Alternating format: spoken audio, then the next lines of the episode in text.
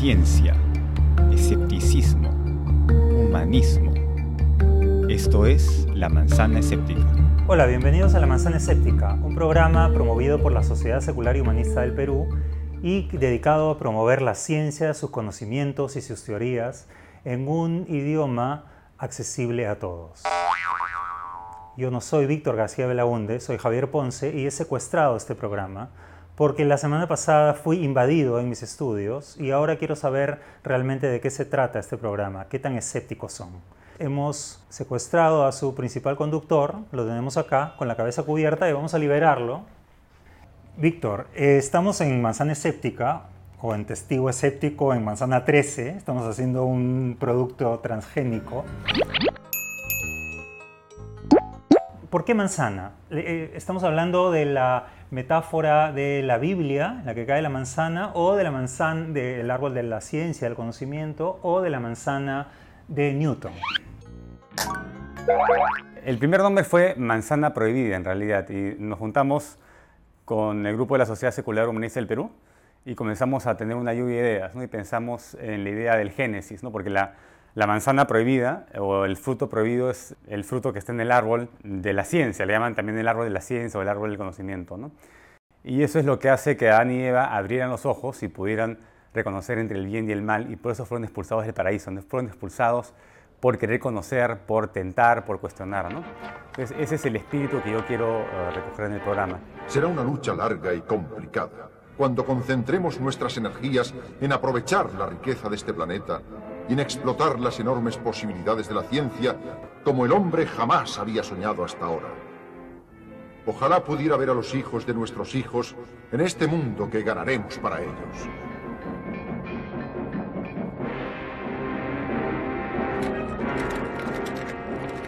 Al principio se llamaba Manzana Prohibida, pero estaba asociado a, a a cuestiones de internet como, no sé, eh, tiendas de artículos sexuales, de muñecas inflables. Y no, yo no tengo ningún problema que esté relacionado a eso, pero no era un nombre único. Claro, ¿y por qué escéptico, no ateo y no agnóstico? ¿O cuál es la diferencia un poco entre los tres? Yo utilizaba la palabra ateo bastante al principio, eh, pero tiene una connotación negativa eh, asociada, hay estudios en Estados Unidos que un, un ateo está mal visto como un violador o un o un, pederasta. ¿no?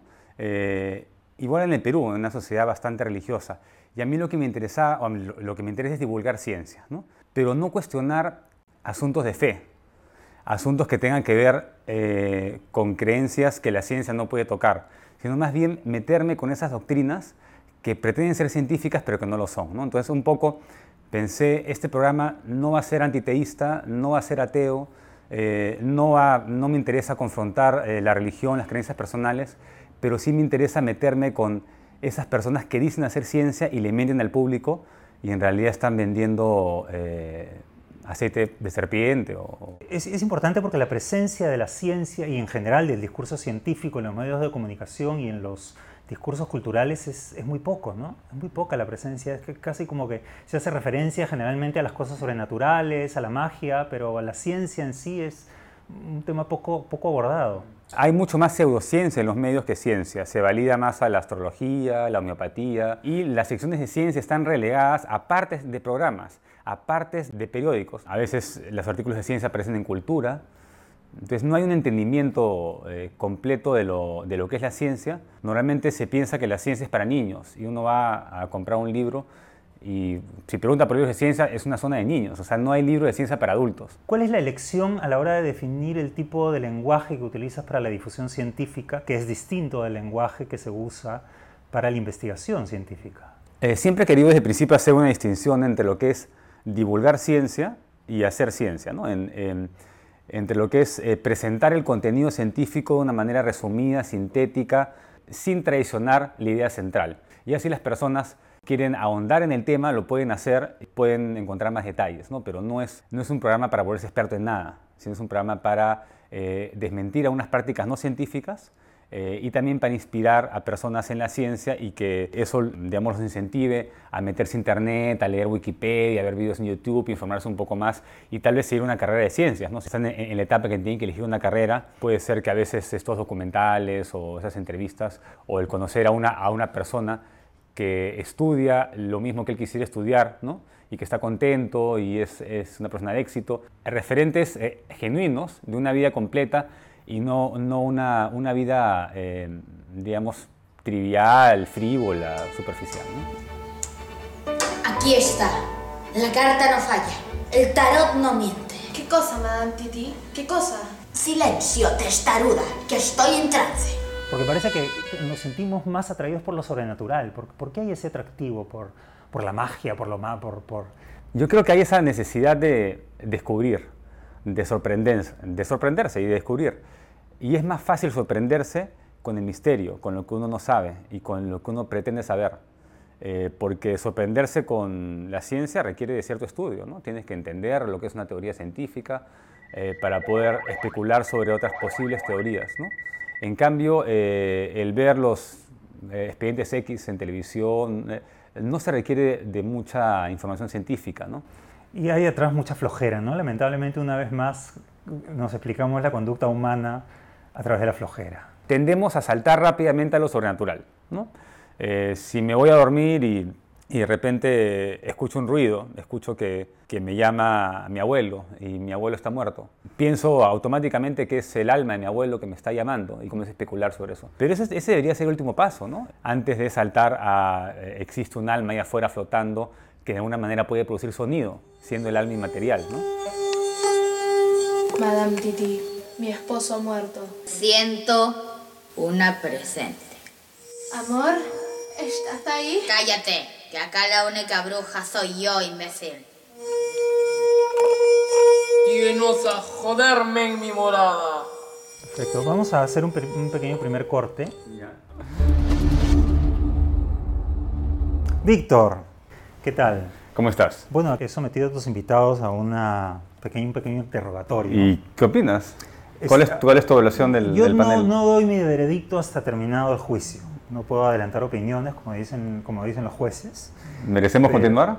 Sí, aquí tenemos una manzana que nos está un poco dando la imagen y la guía de hacia dónde avanzar. Y estoy acompañado de tu libro, tu último libro, La genética de Dios, que me pareció un grandísimo aporte a la divulgación científica en este país, cosa que no sucede. Fuera de los ámbitos académicos no hay divulgación científica. Y es un libro que ya han pasado algunos meses de su publicación y sigue estando en las mesas de novedades de las librerías. Te conozco hace 21 años. Nos conocimos como el año 97. Y mi primera impresión contigo fue que eres una persona insatisfecha eh, con el discurso que te daban los profesores. Tenías una postura crítica y una búsqueda de un nuevo conocimiento. Tiempo después, cuando estás en la divulgación científica y en la investigación, eh, creo que a ti te podría definir eh, la búsqueda del conocimiento. Creo que a los buenos profesores, a los que de verdad les interesaba enseñar, les caía bien, me parece, porque nos quedamos conversando sobre los temas, o sea, veían que tenía un interés en el tema, no en la, no en la nota. ¿no? Pero los profesores que solamente querían dictar e irse, obviamente les caía pesado porque los, los retenía o los, o los hacía avanzar más lento con mis preguntas incómodas. ¿no? Con el tiempo, ese mismo interés te llevó a la aventura. ¿no? Tú te has recorrido todo el país, con todo, era tu frase, ¿no? Siempre he querido vivir al máximo, ¿no? Y la manera de vivir al máximo eh, puede variar de acuerdo a tu filosofía, ¿no? ¿Desde qué manera tú puedes vivir al máximo sin quemar tu motor? ¿no? Es como un carro que, que puedes pichicatear, pero, pero también eh, si lo fuerzas mucho no llegas muy lejos, ¿no? Y yo he encontrado que una vida medianamente austera, o sea, no se requiere mucho para, para ser feliz, creo, ¿no?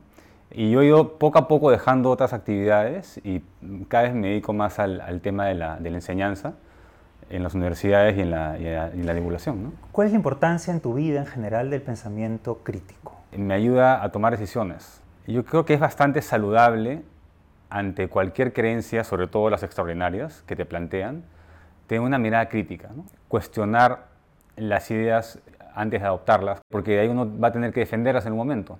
O esas ideas pueden causar eh, estragos, ¿no? si es, eh, por ejemplo, la urinoterapia. ¿no?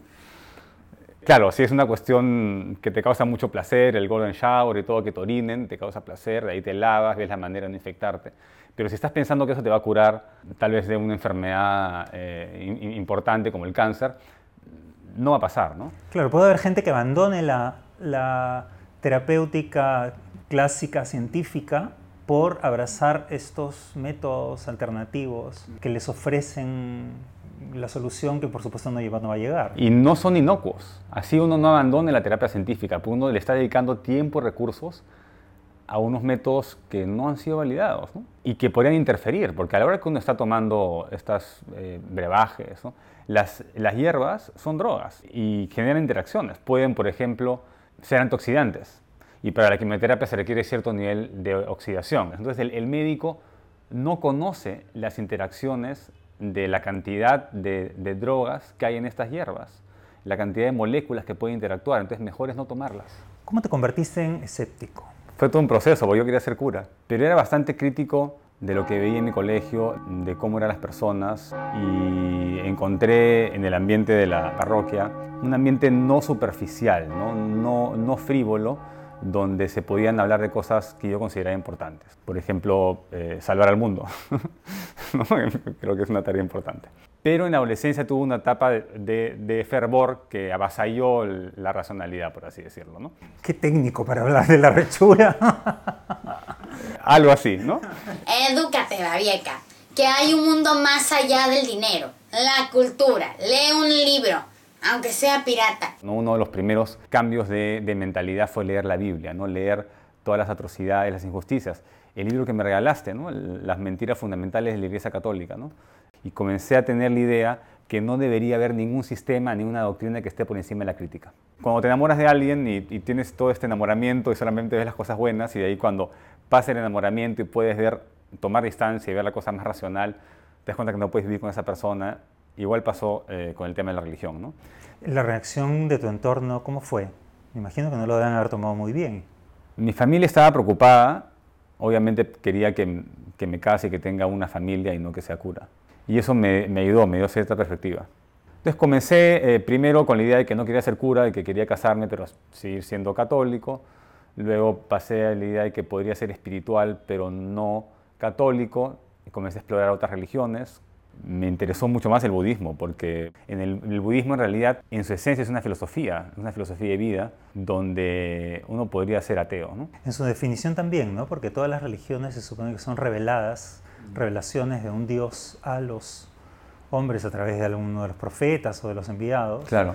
Y sin embargo aquí no hay un Dios que revela nada, es una persona que descubre un mecanismo espiritual de mejoramiento de su propia esencia humana. ¿no?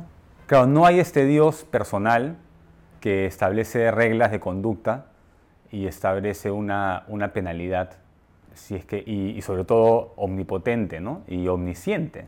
Imagínate, estás yendo al baño, limpiándote, está Dios ahí mirándote, ¿no? Están, en todo el tiempo está mirándote Dios. No, además hay una cosa muy genial del, del budismo, que está colaborando con los últimos, las últimas investigaciones de la neurología. El mismo Dalai Lama dice que el día que la ciencia descubra algo que va en contra de los textos budistas, habrá que reescribir los textos budistas. Esa es una actitud que no tiene ninguna otra religión. El mismo Buda, ¿no? Tiene una frase famosa, ¿no?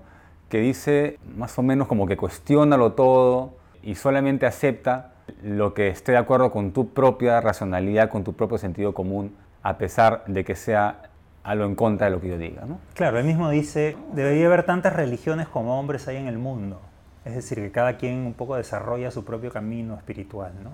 Has visto demasiados dibujos animados. La típica escena del angelito y del diablo. Por favor, modernízate. Ya mucho Disney Channel. Mañana mismo. Arranco el cable. En tu Facebook tienes una imagen que es icónica y muy significativa. ¿De dónde sale esa imagen? Es una película que me gusta mucho, que es 2001 y el espacio. Al principio eh, aparecen los primates, de los que todos descendemos, y donde uno de repente se da cuenta que puede utilizar un hueso para romper otros huesos y llegar a la médula. ¿no? Esa imagen, la, imagen de mi perfil capta el momento de la genialidad, de la utilización de la primera herramienta. Y después del descubrimiento de la herramienta, porque estaban que se morían de hambre, comenzaron a cazar a los animales que caminaban eh, alrededor de ellos. Claro, porque hay una, hay una, imagen insertada mientras le, eh, va, va, rompiendo este esqueleto del, del animal muerto, de, del animal vivo, ¿no? Como que se da cuenta que esto también podría serlo un animal vivo y descubre el primer arma. Es esta dicotomía, ¿no? ¿Es, es una herramienta o es un arma? ¿Mm? Eh, y eso pasa con la ciencia. La ciencia no te dice cómo utilizarla. Puede ser utilizada para el bien o para el mal. Intruso. Bueno, así sucedió en la evolución. Durante miles, millones de años las especies han sobrevivido matando a otras especies, intentando sobrevivir ellas, ¿no? Eh, y contra más eficiente eh, sea se matar al otro, igual la especie humana, cuando éramos suficientes en el planeta y comenzó a, faltar espacio para todos, comenzamos a matarnos entre nosotros, ¿no? Y el que tenía la mejor tecnología ganaba. Eres psicólogo. Sí. Yo también. Y me imagino que desde el comienzo, tanto tú como yo hemos tenido que enfrentarnos en múltiples ocasiones a los prejuicios de la gente respecto a nuestra profesión. Que si es ciencia, que si no es ciencia, que si la confunden, que lo que estás haciendo podría hacerlo cualquier tía gratis, que mejor voy al cura. Claro, al barman. ¿Qué, qué le falta a la psicología para ser considerada seriamente una ciencia? Tenemos que recuperar nuestro espacio. Somos como los reyes católicos y tenemos una península invadida por árabes. Tenemos que expulsarlos. Y eso incluye distinguir, o sea, trazar la línea dentro de las disciplinas terapéuticas, dentro de las terapias habladas, cuáles son psicología y cuáles son cualquier otra cosa. Por ejemplo, el, psicoanálisis. El psicoanálisis no es psicología. No hace siquiera mediciones, no desarrolla constructos, no hay, no hay psicoanálisis experimental. O sea, tiene que haber acuerdos sobre conceptos fundamentales y sobre teorías fundamentales. En ciencia no puede pasar eso. Vamos un poco cerrando para hablar del, programa de Manzana Escéptica. ¿Cómo eliges los temas? Yo leí el libro de, La magia y la realidad de Richard Dawkins, eh, que cada capítulo es una pregunta, ¿no? ¿Qué es una estrella o qué es el sol? O, em, preguntas fundamentales de las teorías que más me interesan, ¿no? por ejemplo, me interesa la mecánica cuántica, me interesa la teoría de la relatividad, que el tiempo sea relativo me parece fascinante, por ejemplo. La mecánica cuántica también, que, las partículas puedan estar en dos lugares al mismo tiempo, me parece fascinante, que puedan aparearse a la distancia, intercambiar información de manera instantánea, me parece fascinante la materia oscura, todas esas cosas, los agujeros negros, ¿no? la astronomía me parece fascinante. Entonces, lo que he hecho es, eh, muy egoístamente, seleccionar los temas que a mí me parecen fascinantes y que yo creo que son fascinantes para la mayoría. Tengo que correr el programa cada semana y conseguir un invitado cada semana. Así que desde acá llamo a todo el mundo que me escriban, por favor, si tienen personas o que conozcan personas, si son personas ustedes acreditadas, o sea, que tengan una maestría, un doctorado en una investigación, a un paper importante que me escriban para divulgar una teoría científica dentro de, su ámbito de investigación. ¿no? Siempre y cuando yo te devuelva tu programa. Claro, todavía no te lo he devuelto. ¿Qué proyectos, si es que te devuelvo el programa? Si me vuelves el programa, pienso continuar. Me gusta ser alumno, me gusta estudiar. Y la excusa para seguir siendo alumno y seguir estudiando es siendo profesor, porque el profesor tiene que ser el mejor alumno de la clase.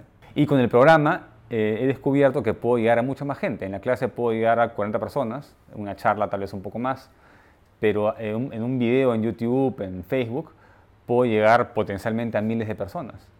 Yo te agradezco el trabajo de difusión científica que estás haciendo porque la verdad que somos víctimas de la magia oscura y de las tonterías y de las creencias sobrenaturales y se nos persigue, se nos discrimina, se nos ataca amparados en textos caducos y absurdos que ya no tendrían que tener ninguna validez.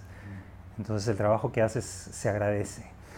Entonces, como dice el juez de Tres Patines... Tome nota, secretario, que voy a dictar sentencia. Venga la sentencia.